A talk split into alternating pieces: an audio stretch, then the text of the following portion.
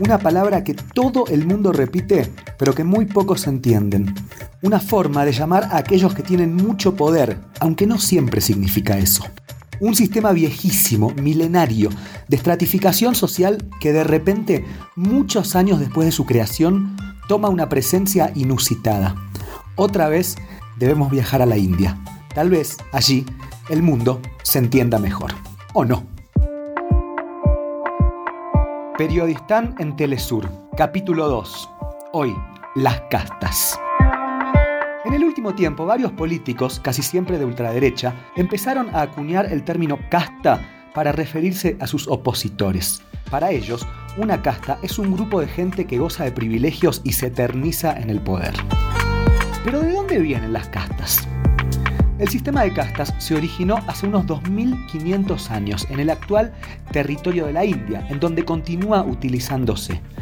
Básicamente es una forma de organizar la sociedad por la cual se divide a las personas en cinco grupos. De acuerdo al grupo en el que cada uno esté, tiene más o menos facilidades en la vida. En orden descendiente, es decir, de los más privilegiados a los menos, estos son brahmanes, yatrías, vaishyas, Shudras y Parias. Yo sé que es muy complejo de entender, pero recordemos que en la India viven más de 1.400 millones de personas, tanto como 7 Brasiles o 2 Europas. Todo lo que uno aprende sobre este país debe tener muy presente este factor, el de la cantidad de gente y los métodos de organizarse. Los brahmanes son la casta más alta, sacerdotes y maestros.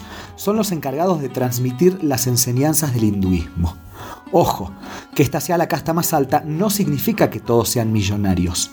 Muchas veces, de hecho, los brahmanes se entregan tanto a la religión que terminan deshaciéndose de todas sus posesiones materiales, solo viviendo por y para la fe.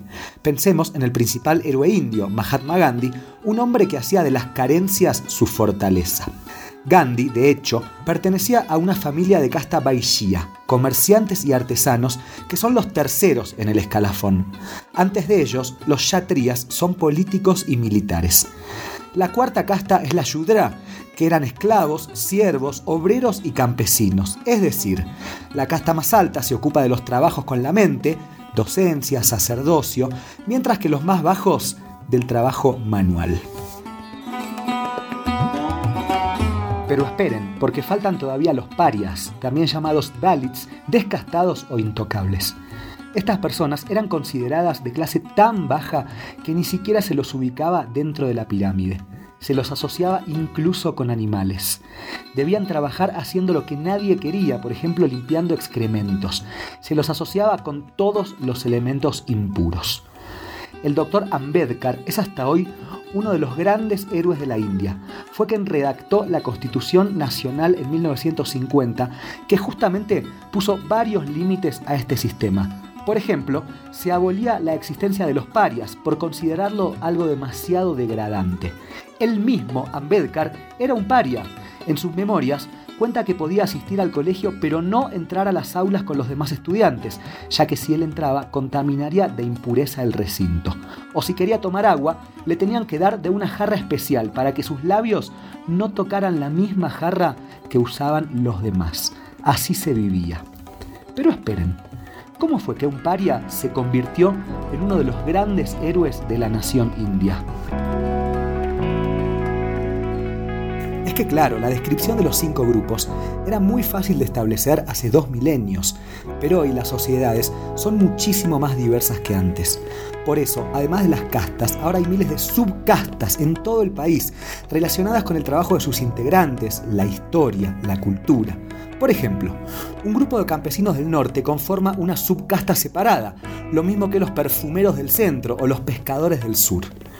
La Constitución de 1950 eliminó también, al menos en los papeles, la discriminación por motivos de casta. Y si bien es cierto que las castas duran para toda la vida, es decir, si alguien nace en una familia brahman, será siempre brahman, esto no quiere decir que sean inmóviles.